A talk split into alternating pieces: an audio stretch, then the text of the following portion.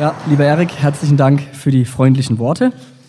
Ähm, tatsächlich ist mein Thema heute äh, Corona-spezifisch. Allerdings ähm, möchte ich nicht äh, alles sozusagen aus der Studie preisgeben, kann das auch nicht aus Zeitgründen, ähm, aber doch äh, einige Punkte werden Ihnen, sofern Sie dann die Studie auch erwerben und lesen, bekannt vorkommen.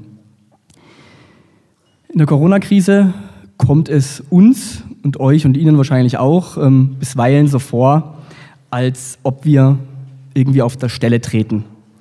Nach eineinhalb Jahren mittlerweile schon Corona-Wahnsinn, Lockdown-Politik und steten Verfehlungen und auch Falschaussagen etablierter Politiker, von wegen Einschränkungen wird es nicht nochmal geben, einen neuen Lockdown wird es nicht nochmal geben, eine Impfpflicht oder eine Impfpflicht durch die Hintertür wird es nicht geben. Nach all diesen offenkundig von der Realität widerlegten Aussagen wollen ein revolutionäres Potenzial, eine Protestwelle, eine gärende Masse nicht zu Recht auf dem Tableau bundesdeutscher Postpolitik erscheinen. Daran ändern auch bis dato verschleppte Insolvenzen, das Gastrosterben oder auch die Krise des stationären Einzelhandels wenig. Trotz Sicht und auch hörbarem Protest einiger tausend Maßnahmenkritiker aller Schattierungen, muss man sagen, in Sachsen, Berlin und vereinzelt anderswo, scheint die Zustimmung zu den Handlungen der etablierten Politik sogar konstant hoch. Im Auftrag des führenden deutschen Statistikinstituts Statista wurde vor wenigen Wochen folgende Frage gestellt. Sind die aktuell geltenden Corona-Maßnahmen Ihrer Meinung nach übertrieben, gerade richtig oder zu schwach? Diese repräsentative Umfrage ergab folgendes Stimmungsbild der Deutschen. 63 Prozent der Befragten meinten gerade richtig. 16 Prozent plädierten für, müssten härter ausfallen, wohingegen lediglich 19 Prozent aller Befragten die Corona-Maßnahmen für übertrieben hielten. 19 Prozent, also nicht einmal jeder Fünfte. Ähnliche Erhebungen erfolgten im Übrigen auch von anderen Instituten und die Ergebnisse deckten sich. Gewiss kann man jetzt die Phrase auspacken, dass man keiner Umfrage Glauben schenken soll, die man nicht selbst gefälscht hat.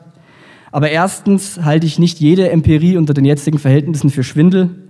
Und zweitens läuft das durchaus parallel zu den Wahlprognosen und auch Wahlergebnissen, die wir in diesem Jahr bisher so wahrnehmen konnten. Denn zweifellos, egal ob jetzt der ein Prozentpunkt mehr Richtung SPD oder Richtung Grüne oder CDU wandert oder auch nicht wandert, man merkt doch, dass die Zustimmungsrate zu den Parteien, die diese Maßnahmen durchfechten oder sogar verschärfen wollen, beispielsweise auch die Grünen, dass diese Parteien locker, ohne Probleme, auf weit über 80 Prozent kommen. Wer da ausschert, wer hier der offiziösen Meinung, die absolut eine Mehrheitsmeinung ist, wer hier widerspricht, der wird nicht widerlegt, im Disput aufgeklärt oder mit Argumenten malträtiert. Nein, wer aufbegehrt, wer widerspricht, wer ein Nein, ein entschlossenes Nein zu den sogenannten Narrativen des Mainstreams artikuliert, der wird nicht eines Besseren überzeugt, der wird diffamiert. Ich gehe fest davon aus, ein wichtiger Aspekt, nicht der einzige, aber eben ein wichtiger Aspekt für die hohe Akzeptanz der Maßnahmen, vor allem auch in Westdeutschland, ist die mediale Überzeichnung, die Herabwürdigung der Maßnahmenkritiker als wahlweise Corona-Leugner, Schwurbler, Coronazis und ähnliches. Tatsächlich gefunden im Internet. Man muss auch hierfür gar nicht irgendwelche linksorientierten Extremfälle heraussuchen, Karl Lauterbach, Ralf Stegner oder andere Exemplare. Auch vermeintlich konservative Politiker, wie zum Beispiel der CSU-Chef Markus Söder, spielen da mit. Eigentlich kann man sagen, alle links der AfD.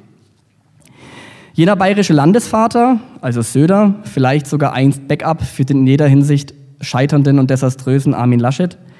Dieser Söder äußerte zum Beispiel zu den Corona-Protesten Folgendes. Es entwickelt sich ein wachsendes Konglomerat von Rechtsextremen, Reichsbürgern, Antisemiten und absurden Verschwörungstheoretikern, die der Politik sogar Satanismus vorwerfen. Auch der Verfassungsschutz muss genau unter die Lupe nehmen, was sich da entwickelt, denn viele dieser Gruppen wollen einen anderen Staat. In einer solchen pauschalen Eingemeindung aller Skeptiker der Staatsmaßnahmen in den entgrenzten Kampf gegen rechts findet dieser seine Potenzierung und neue Agitationsfelder. Der Kampf gegen rechts benötigt diese quantitative Steigerung ja auch, sonst drohen irgendwann die zu ächtenden anderen, die Toxic Persons, zu Neige zu gehen.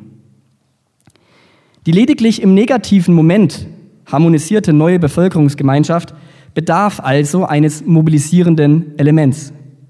Der kollektive Feind, und das ist heute alles, was als rechts gilt, dieser kollektive Feind ist nötig für den Zusammenhalt einer zunehmend atomisierten Gesellschaft.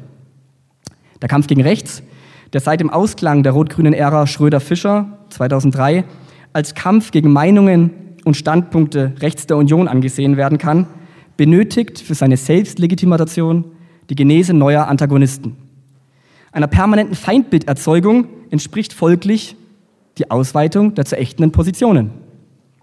Galt vor Jahrzehnten noch eine antiextremistische oder auch antitotalitäre Stoßrichtung, wonach Gewalt befürwortende oder Gewalt anwendende Akteure als Extremisten außerhalb des gesellschaftlich Akzeptierten zu stehen haben oder hatten, reicht mittlerweile die Inanspruchnahme des grundgesetzlich verbrieften Rechts auf freie Meinungsäußerung, sei es zur Zuwanderung oder sei es eben jetzt auch zu Corona-Maßnahmen, um ins Visier von Verfassungsschutzämtern, Zivilgesellschaft und Politik zu geraten. Eben diese Verschiebung der Parameter, eingeleitet durch Rot-Grün, vortrefflich vollendet aber durch Schwarz-Rot, diese Verschiebung hat die bisherige Corona-Zeit geprägt. Kritiker der Corona-Verordnungen von Bund und Ländern sehen sich unisono als rechtsgerahmt, selbst wenn ihre Positionen aus genuin liberalen, libertären oder selbst grün-esoterischen Tendenzen genährt wurden. Der neue Kampf gegen Corona-Maßnahmen-Skeptiker ab März 2020 wurde dem alten Kampf gegen rechts subordiniert. Diese Eingemeindung also war folgenschwer. Menschen, die sich an, die, an den Protesten gegen die Maßnahmenpolitik der Bundesregierung beteiligten, Zehntausende im April und Mai 2020 in Stuttgart, 30.000 im August 2020 in Berlin, 45.000 sogar im November 2020 in Leipzig, die erfuhren im Nachgang an den Demonstrationsbesuch, dass sie sich an rechten, rechtsradikalen oder gar rechtsextremen Zusammenrottungen beteiligt hätten, obschon die nüchterne Betrachtung der Zusammensetzung von Corona-Demonstrationen auch etwas anderes unterstreichen ließe. Es habe sich, so heißt es in einer Studie, nicht um eine, sondern um mehrere häufig disparate soziale Gruppen, die über geteilte Mentalitäten verbunden sind, gehandelt. Gemeinsam sei den Demonstranten, dass es sich mehrheitlich um gebildete Angehörige der Mittelschicht handelt, wobei einige Zahlen bemerkenswert sind. 31 Prozent verfügten über Hochschulreife, 34 Prozent über einen Studienabschluss, zum Vergleich in der Gesamtbevölkerung sind es nur 13 Prozent, und 25 Prozent der äh, untersuchten Demonstrationsteilnehmer sind als Selbstständige tätig, obwohl in der Bundesrepublik nur etwa jeder zehnte Berufstätige selbstständig tätig ist. Ein Beleg für die nunmehr prekärere Lage dieser Berufssparte. Diese biografischen und auch klassenbezogenen Details sagen für sich genommen natürlich aber noch nichts über die politische Zusammensetzung aus. Doch auch hier haben die Forscher Informationen zusammengetragen. Zur Bundestagswahl 2017 war keine Präferenz für rechte oder rechtsorientierte Parteien zu konstatieren. Das Feld führten die Grünen an, 23 Prozent, gefolgt von Sonstigen, 21, und der Partei Die Linke, 18 Prozent. Nur 15 Prozent seien 2017 als AfD-Wähler in Erscheinung getreten, also nicht einmal jeder Sechste. Die Soziologen Nadine Frey, Robert Schäfer und Oliver Nachtwey, von ihnen stammt diese zitierte Studie, verweisen hierbei auf eine starke Entfremdung von den Institutionen des politischen Systems, von den etablierten Medien und den alten Volksparteien. Die Demonstranten verkörperten einen Protest, der eher von links kommt, aber stärker nach rechts geht, womit die Wissenschaftler dann zurück im Einklang mit der einheitlichen Medienberichterstattung sind. Nur mit einem solchen Schwenk kann die Integration des Kampfes gegen Maßnahmenkritiker in den übergeordneten Kampf gegen rechts nachhaltig, und das heißt hier wissenschaftlich, abgesichert werden. Im Gespräch mit dem Deutschlandfunk wird Oliver Nachtweiß dahingehender Schwenk augenfällig. Ich zitiere ihn. Das ist eine neuartige und auch überraschende Bewegung, weil sie mitunter sehr disparate Milieus miteinander verbindet. Menschen, die eher aus dem anthroposophischen, alternativen Spektrum kommen, die zu ganzheitlichem Denken und esoterischem Denken neigen und wahrscheinlich eher die Grünen gewählt haben. Aber auf diesen Demonstrationen haben wir dann auch gesehen, dass durchaus sehr konservative und mitunter auch Rechtsextreme mitgelaufen sind. Durchaus sehr konservative, mitunter auch Rechtsextreme. Man sieht, wie sie sich strecken müssen, um den Corona-bezogenen Kampf gegen rechts noch widerspruchsfrei begründen zu können. Dabei gibt es einige Widersprüche und Nachtwey müsste es am besten wissen. Im zitierten Gespräch mit dem Deutschlandfunk äußert er selbst die Schätzung, dass etwa 25 Prozent der Studienteilnehmer in Deutschland bei der nächsten Wahl, also jetzt 2021 die Bundestagswahl, die AfD wählen möchten. 25 Prozent, er sagt es selbst. Von 15 auf 25 ist zwar eine Steigerung, aber diese Zahlen belegen an und für sich natürlich keinen Rechtsschwenk der Corona-Proteste. 25 Prozent bedeutet weiterhin, dass von 100 Maßnahmen Skeptikern, zumindest von 100 Untersuchten, nur jeder Vierte eben AfD wählen würde und damit im weitesten Sinne, zumindest parlamentspolitisch, als rechts- oder rechtsoffen einzugruppieren wäre. Doch eben diese partielle Affirmation rechtsoffener Einstellungsmuster durch einen Teil der Corona-Maßnahmen-Skeptiker reichte der Bundesregierung aus, die Corona-Krise zu ihren Zwecken zu instrumentalisieren und das heißt, as usual, den Kampf gegen rechts zu verstärken. Bei der leider weithin meinungsbildenden Tagesschau hieß es Ende 2020, die Bundesregierung hat ein umfassendes Maßnahmenpaket für den Kampf gegen Rassismus und Rechtsextremismus beschlossen. Corona? Ziel der 89 Einzelmaßnahmen sei es, unsere wehrhafte Demokratie zu stärken. Vorgesehen sind unter anderem eine intensivere Präventionsarbeit, eine Stärkung der Sicherheitsbehörden, schärfere Strafgesetze, bessere Hilfen für Betroffene und ein engerer Austausch mit der Zivilgesellschaft, wobei wir alle wissen, dass mit Zivilgesellschaft im bundesdeutschen Kontext oftmals das Geflecht aus linken NGOs, antifaschistischen Gruppen und entsprechenden Lobbyvereinigungen firmiert. Auch von einem Expertenrat ist da die Rede. Dieser soll, so heißt es, die Bundesregierung zu Fragen der Integration, Teilhabe und bei der Bekämpfung von Rassismus beraten. Wir reden hier immer noch über Corona. Allein in den Jahren 2021 bis 2024 sollen insgesamt mehr als eine Milliarde Euro in diesen Bereich fließen. Von Edgar Franke, er ist seines Zeichen ein sogenannter Opferbeauftragter der Bundesregierung, von Edgar Franke wird wiedergegeben, dass aus der Corona-Krise eben keine Demokratiekrise werden dürfe, womit dann doch noch preisgegeben wird, dass man die Potenzierung des Kampfes gegen rechts unmittelbar mit Corona zu verbinden weiß. Es ist dieser Schachzug ein i-Tüpfelchen auf der finalisierten Verschmelzung Mainstream-politischer und Mainstream-medialer Blöcke zum politmedialen Einheitsblock, was sich nicht zuletzt in der überwiegend gleichförmigen Berichterstattung zu Corona niederschlug. Journalisten, und zwar einerlei, ob gebührenfinanziert oder Konzernen zugehörig, sendeten selten kritische Impulse aus, sondern wirkten viel zu oft als Verlautbarungsorgan von Merkel, Spahn und Co. Das ist auch jetzt im September 2021 überwiegend immer noch gültig, auch wenn die Springerpresse neuerdings ab und an versucht, ein verkaufsförderndes Alleinstellungsmerkmal zu generieren und ab und an meinungsstark mit den handelnden Corona-Politikern hadert. Erik Lehnert hat vorhin bereits äh, Schelsky und Gehlen erwähnt, äh, die man immer lesen sollte. Ich würde jetzt noch zwei andere undogmatische Denker der Vergangenheit erwähnen, die heute auf eine spezifische Art und Weise bestätigt werden. Zum einen ist wieder mal Antonio Gramsci zu nennen, der in seinen berühmten Gefängnisheften als erster nachwies, dass in modernen Gesellschaften keineswegs allein ein repressiver Staatsapparat benötigt werde, um Macht auszuüben.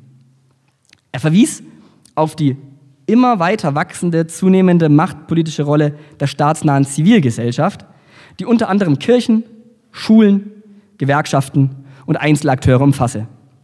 In Corona-Zeiten kann dies ganz plastisch heißen, Druck, etwa in Bezug auf Impfungen, oder auch eben in Bezug auf die Akzeptanz der Lockdown-Maßnahmen, wird längst nicht allein staatlicherseits ausgeübt, sondern vor allem auch durch all jene Pressure Groups, die sich oftmals staatsfern wähnen, aber in einem gemeinsamen historischen Block agieren.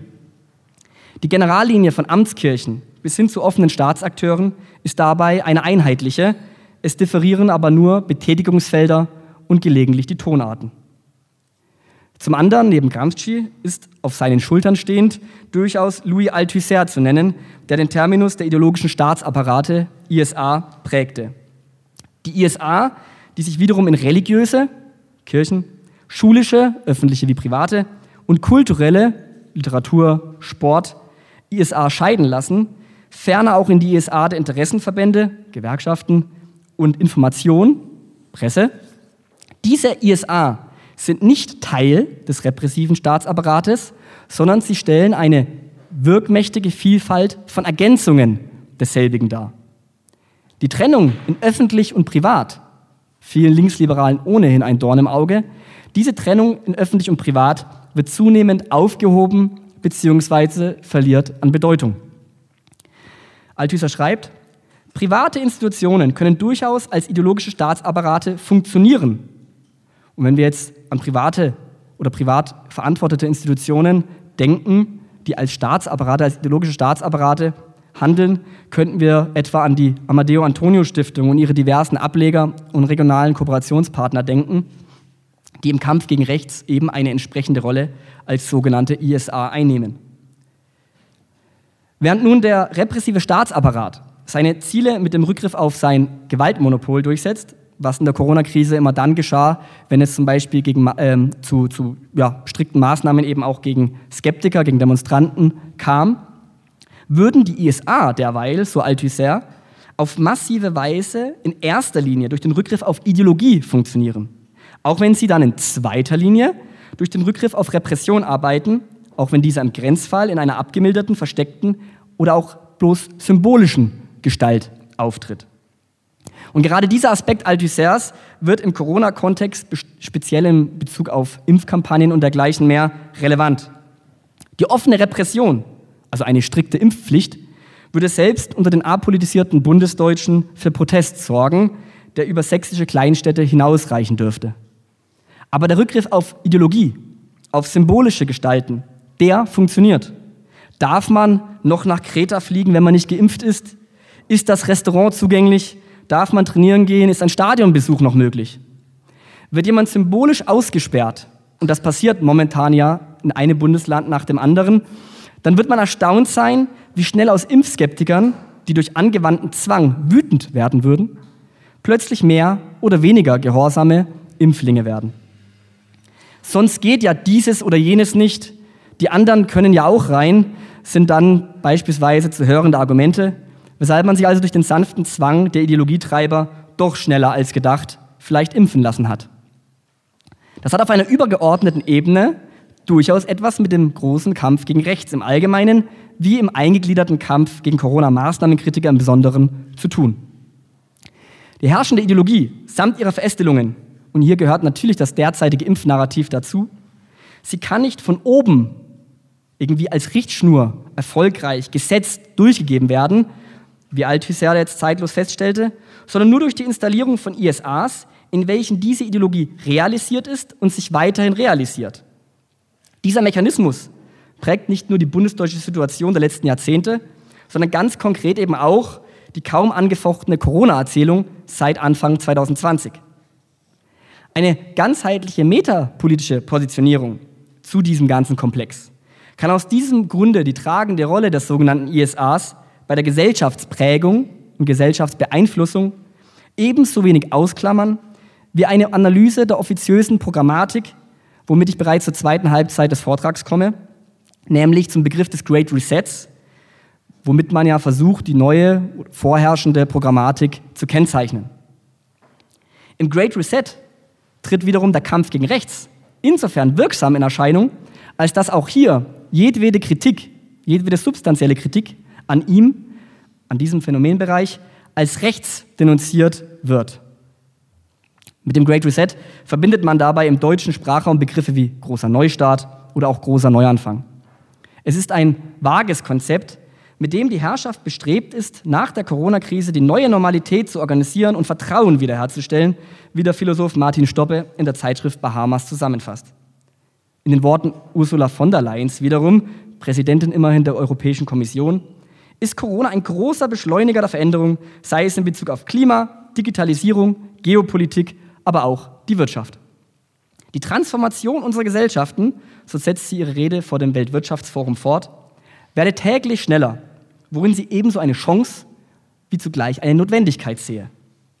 Sieht man hier die üblichen Politikerfloskeln ab, erhält man den Eindruck, dass es also um eine Neujustierung wesentlicher Felder geht, nicht irgendwie um einen planmäßigen Umbau der Weltinnenpolitik.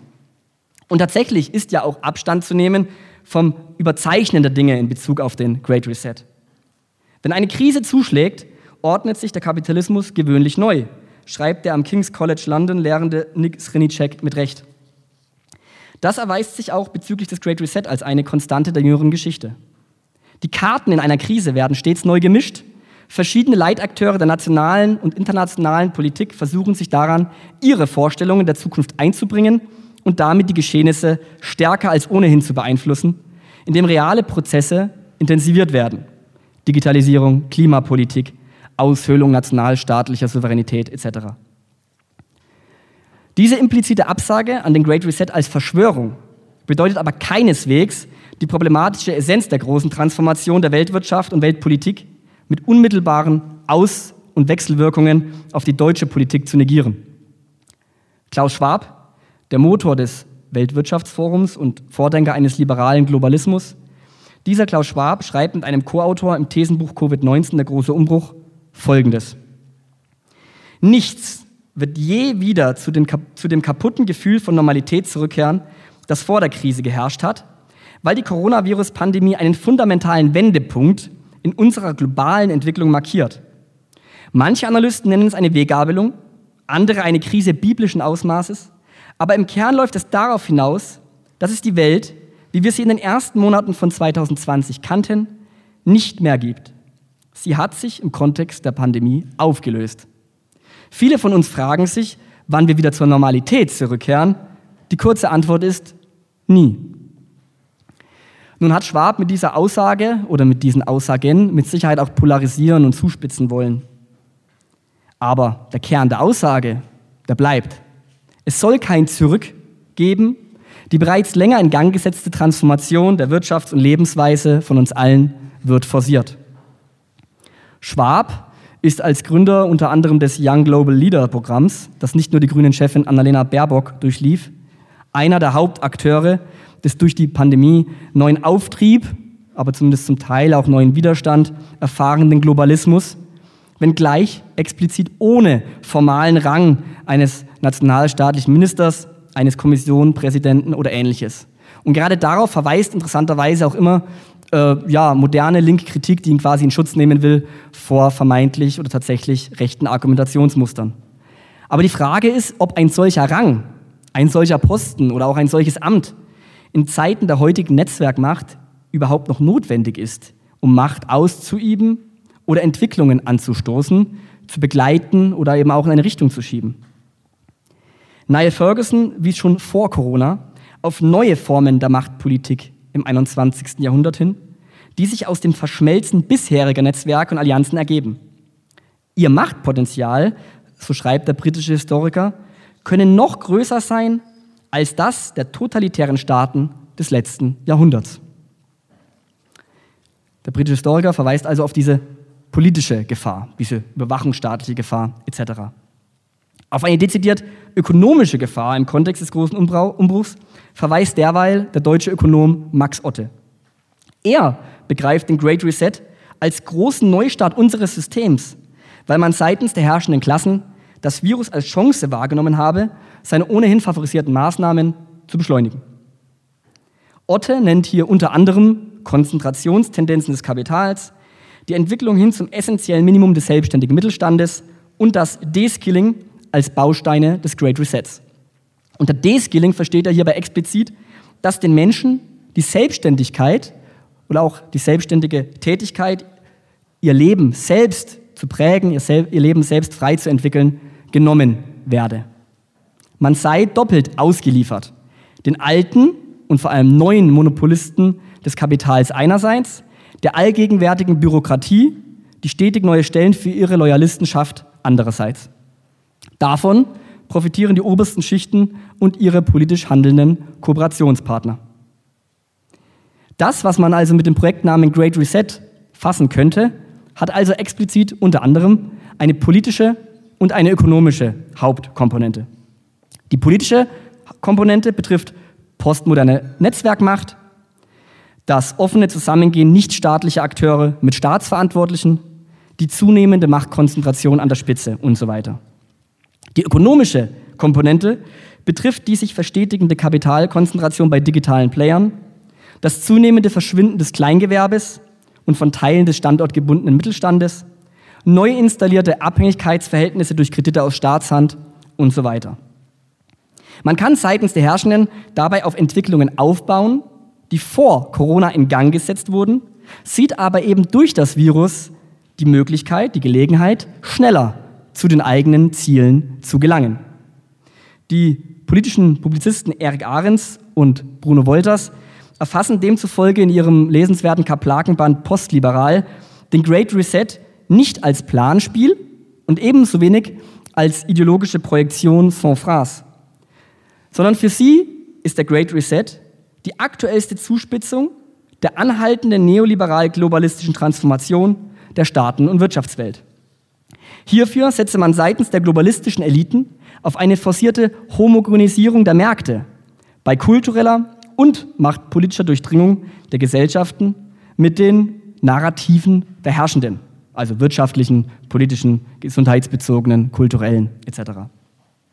Der Great Reset sei somit als ein anlassbezogener Versuch zusammenzufassen, die politisch-ökonomische Ordnung des Globalismus unumkehrbar und krisenfest abzusichern, was plastisch bedeutet, vorangetriebene Auflösung der Nationalstaaten und ihrer historischen Staatsvölker, beschleunigte Partikularisierung ihrer Gesellschaften, kurz Zuspitzung aller politischen, ökonomischen, sozialen und ideologischen Tendenzen der letzten Jahrzehnte.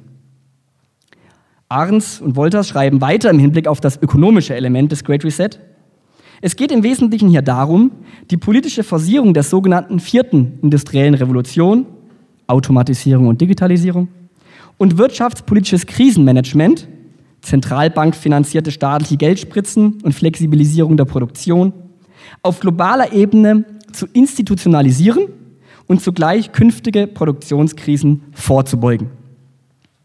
Soweit Ahrens und Wolters.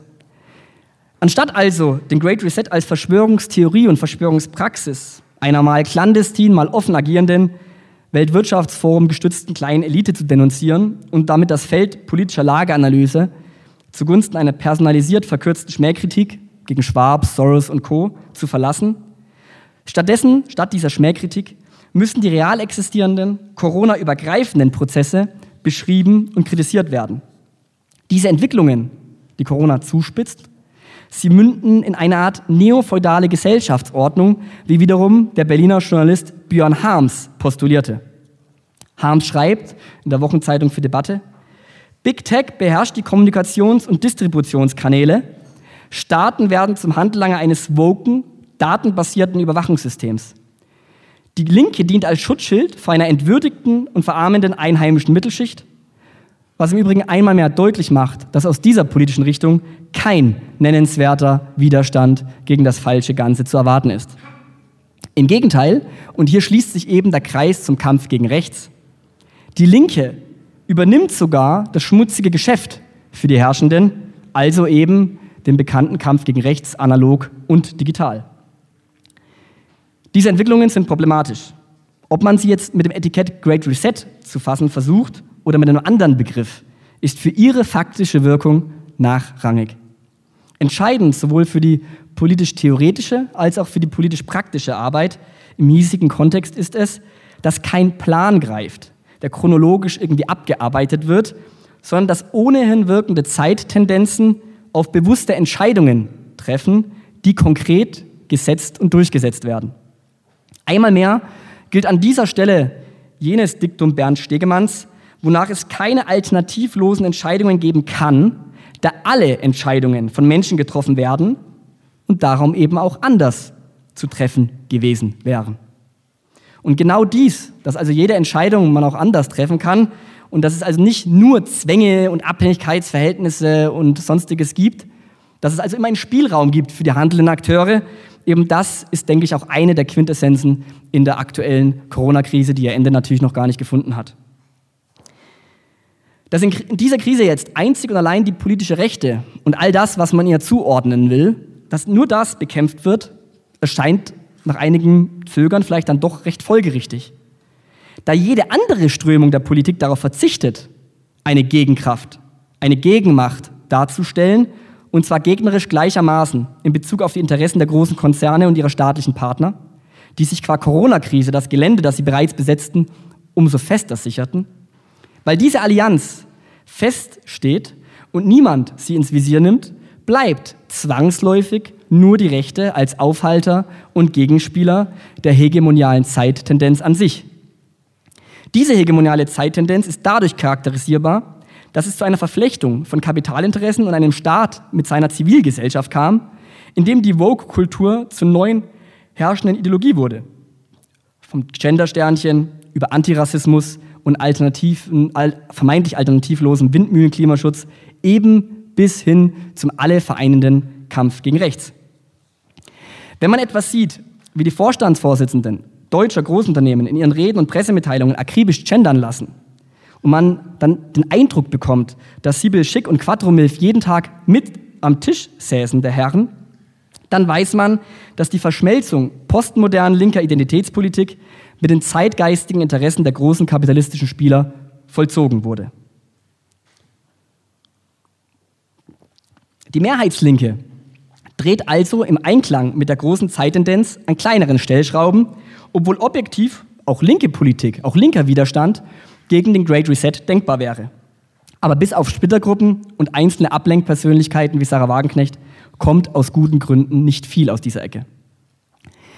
Die politische Rechte kann diesbezüglich also nicht nur die ureigenen Argumentationen für sich beanspruchen und popularisieren, sondern auch die einst berechtigten Anliegen einer verschwundenen und systemintegrierten, systemeingebauten Linken für sich reklamieren. Die Rechte verlässt damit die strikte politische Gesäßgeografie und wird übergreifend, Themen synthetisierend, weil die Corona-Zeit alte Dichotomien weiter zersetzt. Markus Wahlefeld stärkt diese These interessanterweise ausgerechnet auf dem Blog Achse des Guten. Der Deutschbrite meint, es gehe schon lange nicht mehr um links und rechts, sondern um Heiligtümer, die dem Ausverkauf entzogen oder eben die im Malstrom des wirtschaftlichen Geschehens aufgelöst werden sollen. Bindung, Bildung, Gesundheit, Alter, Geburt und Tod. Am Ende auch Politik, Nation, Heimat. Dies habe man bereits bei einer früheren Krise, nämlich der Migrationskrise, erkennen können, als 2015-16 zwei Millionen Menschen nach Deutschland eindrangen, um, wie es allenthalben hieß, die Rente sicher zu machen. Nach Ansicht Wahlefelds entspreche dies der Agenda eines Neoliberalismus, der mit den Chicago Boys, die unter Pinochet das gesamte Sozialsystem Chiles in den Ruin trieben, weder das pomadige Aussehen noch die direkte Renditeerwartung gemein hat, jedoch demselben zynischen Kalkül entspringt. Gewachsenes kurz und klein zu hauen, um es bindungslos, käuflich und für Rendite verfügbar zu machen. Zu korrigieren wäre bei dieser konzisen Beurteilung an unerwarteter Stelle lediglich, dass man hier nicht länger Neoliberalismus im klassischen Sinne wahrnehmen dürfte, sondern sein explizites Folgeprodukt, nämlich einen digital kapitalistisch überwölbten Stamokap, der von den Füßen auf den Kopf gestellt wird, bei dem also nicht mehr dem Staat die Autonomie des Handelns obliegt, sondern indem er ein durchaus usurpiertes Ausführungsorgan insbesondere digitaler Riesen proprietärer Märkte ist, in dem der Staat also sprichwörtlich zur Beute wurde. Dieser privatisierte Merkantilismus der Digitalkonzerne, der erwiesenermaßen größten Corona-Nutznießer, vor allem natürlich monetär, erfordert, wie Philipp Stab bemerkt, neue Allianzen, deren Entstehen, so sagt er, der Kontingenz der Geschichte überlassen sei. Doch anders als dieser Berliner Arbeitssoziologe gutieren dürfte, müssen dies unterschiedliche Kräfte aus verschiedenen politischen Spektren unter einer Art Richtlinienkompetenz der alternativen Rechten sein, die einen neuen historischen Block bilden, den die Kontingenz der Geschichte vielleicht bereithält. Dieser Block, den man erhoffen kann und der vielleicht entsteht, kann weite Teile der just im Kampf gegen rechts gemeinsam befehdeten Akteursgruppen umfassen. Er kann auch konstruktive Querdenker, vernunftorientierte Minderheitslinke, kooperative Ökologen oder verschiedene Regionalisten umfassen, wenn sich auf ein gemeinsames Primärziel geeinigt werden kann. Und mit Wolfgang Streck wäre dieses gemeinsame Minimal- oder auch Primärziel als Entglobalisierung, als Ermächtigung des Lokalen und Nationalen zu bezeichnen. Hierzu gilt es, Schnittmengen auszuloten und angesichts der durch Corona noch dringlicher gewordenen Notwendigkeit antiglobalistischer Theorie und Praxis neue Wege zu gehen. Dafür, für dieses Gehen neuer Wege, entspricht auch eine weitere durch die Corona-Krise bewirkte Entwicklung. Denn das bekannte Diktum Ernst Blochs, wonach der Jahrmarkt der Zerstreuung, der uns alle umgibt, nicht nur ablenkt, sondern auch betäubt, also apathisch werden lässt, untätig werden lässt, dieses Diktum besaß ja nur so lange seine Richtigkeit, wie sich der einzelne Angehörige der Gesellschaft in die Sicherheit, vermeintlich oder tatsächlich, in die Sicherheit der eigenen vier Wände flüchten konnte. In der weiterhin aktuellen, andauernden Corona-Phase, in der das globalistisch orientierte Maßnahmenregime in die unmittelsten, ähm, unmittelbarsten Intimsphären eingreift, Impffrage beispielsweise, Impffrage für Kinder etc., ist die privatistische Flucht in eine verkümmerte innere Emigration künftig vielleicht sogar einfach irreal. Die Probleme werden frei Haus geliefert. Wo Flucht aber vor den Dingen als solche nicht mehr möglich scheint, bleibt nur die Flucht nach vorn. Ins Politische, in Richtung eines verantwortungsvollen Handelns für Volk und Gemeinschaft, zumindest für die Teile der Gesellschaft, die noch Volk und Gemeinschaft sein wollen. Denn unsere Zukunft, wie die Historikerin Maria Schmidt schreibt, denn unsere Zukunft hängt dann doch nur von uns selber ab. In diesem Sinne sollte der sich verstärkende und zunehmende Kampf gegen Rechts als Teil des Great Resets ins Positive gewendet werden, indem die gemeinsam bekämpften Akteure Unterschiede hinteranstellen und Gemeinsames betonen. Da der Verlauf von Krisen naturgemäß ergebnisoffen und entscheidungsabhängig bleibt, wären Rückzug und Depression der eigenen die grundfalsche Antwort auf Vormarsch und Repression der anderen. Ich danke für die Aufmerksamkeit.